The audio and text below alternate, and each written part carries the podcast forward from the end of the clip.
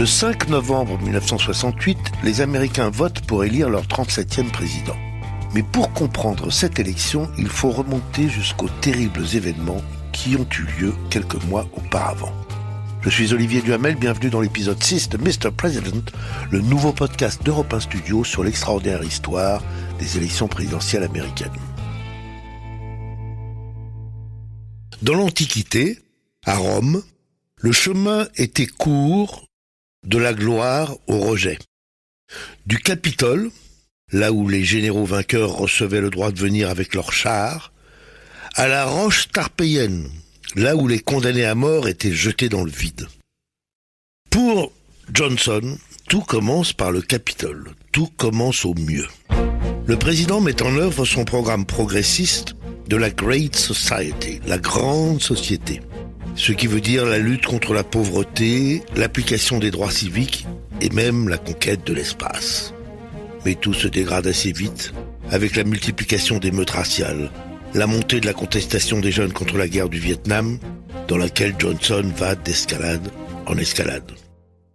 À la fin 1967, plus de 500 000 soldats américains y sont engagés.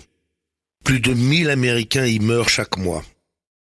Le pire se produit avec l'assassinat du héros de la lutte pour les droits civiques, l'égalité raciale, le pasteur Martin Luther King, abattu le 4 avril 1968 à Memphis.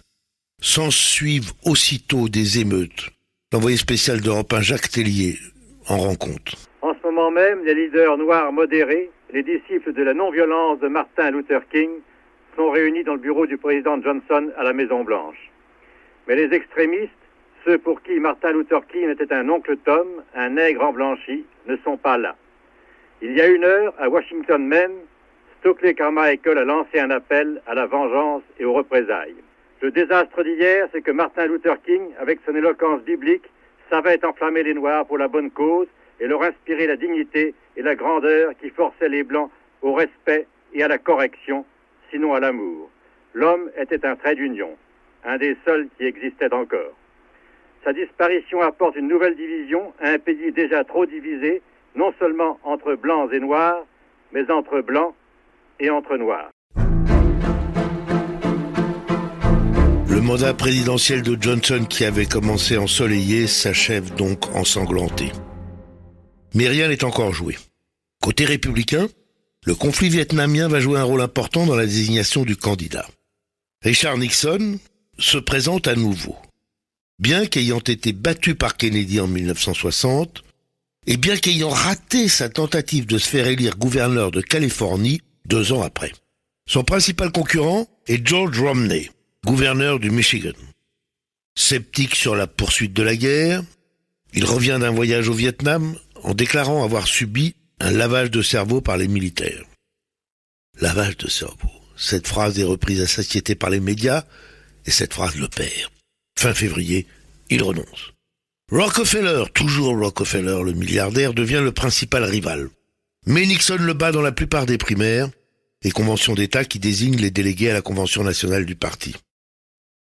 Ronald Reagan, élu gouverneur de Californie en 1966, devient alors son challenger.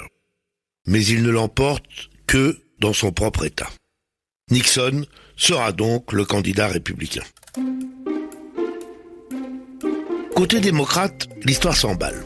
Johnson a été président moins de six ans, moins de deux lorsqu'il succéda à Kennedy assassiné, quatre après avoir été élu. Il a donc le droit de se représenter, et compte bien le faire. Ses succès en politique intérieure donnent d'abord l'impression que cela comptera plus que l'enlisement au Vietnam. On pense même un temps que personne ne viendra contester sa candidature, pas même Robert Kennedy. Sauf que surgit Eugene McCarthy. McCarthy, fils d'un receveur des postes, un temps moine, puis professeur d'économie, avant d'entrer en politique en 1948. Élu sénateur du Minnesota en 1958, se lance dans la première primaire, celle du New Hampshire. Il est soutenu par une masse d'étudiants, opposés comme lui à la guerre du Vietnam. Et surprise, le 12 mars, il menace Johnson, lequel, bien que président, ne l'emporte qu'avec 49% des voix contre 42% pour McCarthy. Du coup, voyant que Johnson est fragilisé, que l'élection peut être ouverte, quatre jours après, Robert Kennedy se lance dans la course à la candidature. Comment va réagir le président Johnson? 31 mars, il s'adresse au pays, annonce qu'il suspend les bombardements sur le Nord-Vietnam pour rechercher la paix et... et L'Amérique n'avait pas subi pareil choc depuis l'assassinat du président Kennedy. La décision de M. Johnson était complètement inattendue. Elle ne figurait pas dans le texte de son discours. M. Johnson l'a rajoutée à la dernière minute de sa propre main, probablement à la suite du dernier sondage indiquant qu'il serait battu demain dans le Wisconsin par le sénateur McCarthy, comme il l'avait été il y a quelques semaines dans le New Hampshire. Devant le manque de confiance de son pays, devant la crise politique et raciale qui divise l'Amérique, devant la perspective d'une défaite au mois de novembre ou à la Convention de Chicago, M. Johnson préfère se retirer. La compétition oppose alors essentiellement McCarthy, soutenu par le mouvement étudiant, et Kennedy, porté par une majorité des Noirs et une partie des pacifistes. Deux autres groupes accentuent la division du parti. D'une part, les boss des machines démocrates dans les grandes villes, tel Richard Daley, le puissant maire de Chicago, qui soutiennent, eux, le vice-président Humphrey. Et d'autre part, des démocrates du Sud, très à droite, très hostiles aux droits civiques, tentaient de rallier le dissident George Wallace. Humphrey annonce sa candidature, mais refuse de participer aux primaires. À l'époque, on pouvait encore tenter d'obtenir l'investiture sans passer par les élections primaires. Kennedy gagne les primaires un peu plus souvent que McCarthy. Exemple, lors de sa victoire dans l'Indiana le 8 mai 1968. Le sénateur Robert Kennedy a remporté hier dans l'Indiana une victoire qui rappelle celle de son frère en Virginie occidentale il y a huit ans et qui lui ouvrit la route de la Maison Blanche. Robert Kennedy doit sa victoire à une remarquable organisation politique, une campagne inlassable et dynamique et une richesse impressionnante d'idées qui ont forcé le succès, malgré la méfiance d'une partie de l'opinion publique, l'opposition partisane de la presse locale et les efforts désespérés de ses adversaires. Tout va se jouer en Californie, l'État le plus peuplé des États-Unis, celui qui envoie le plus grand nombre de grands électeurs. Et le 4 juin, Robert Kennedy l'emporte de 4 points. Et puis, et puis le pire recommence à Los Angeles le soir même. Il était à peu près euh, minuit 20 heure locale de Los Angeles. Euh, Robert Kennedy, à l'issue des élections primaires qui se sont tenues en Californie aujourd'hui et qui venaient de lui donner qu'un faible pourcentage au-dessus de McCarthy, venait de faire un discours dans la salle de l'hôtel Ambassadeur. Et vers minuit 25 heure locale, il terminait sous, des applaudissements nourris des gens de, d'une de la presse américaine et de, euh, de des membres de son équipe très nombreuses. Il s'en retournait après avoir euh, fait saluer sa femme et alors que la foule commençait à s'éloigner de la tribune, quelques coups de feu ont retenti, nous ne savons pas encore exactement, euh, sans doute quatre ou cinq. En plein essor, en plein meeting, moins de cinq ans après son frère, Robert Kennedy est ainsi l'objet d'un attentat.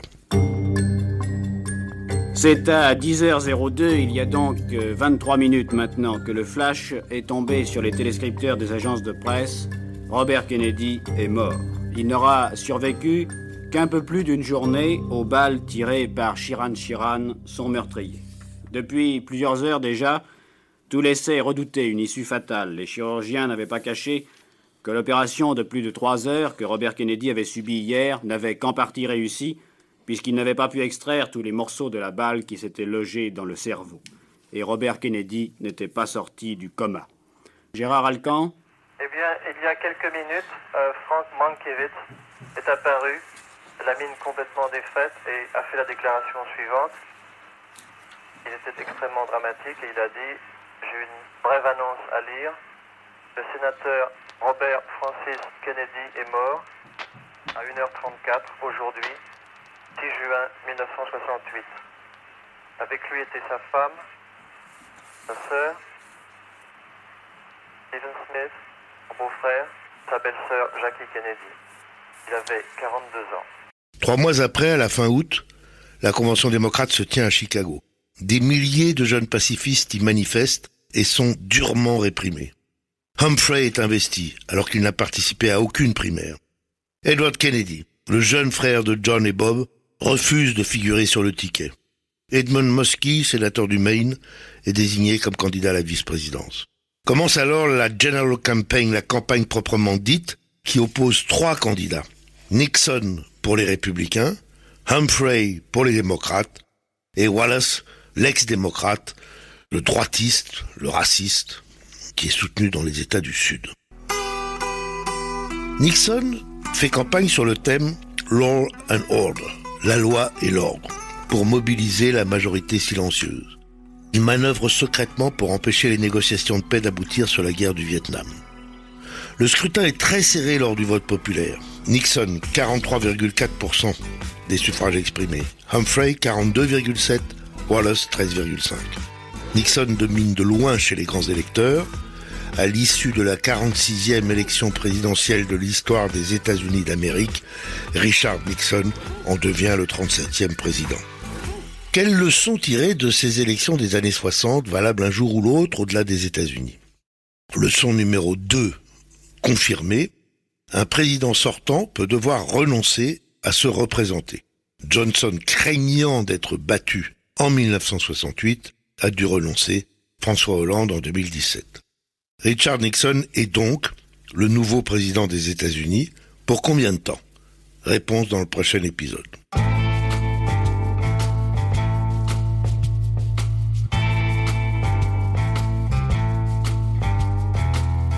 Vous venez d'écouter le sixième épisode de Mr. President. Ce podcast Européen Studio a été réalisé grâce au soutien de l'Institut Montaigne, que je remercie.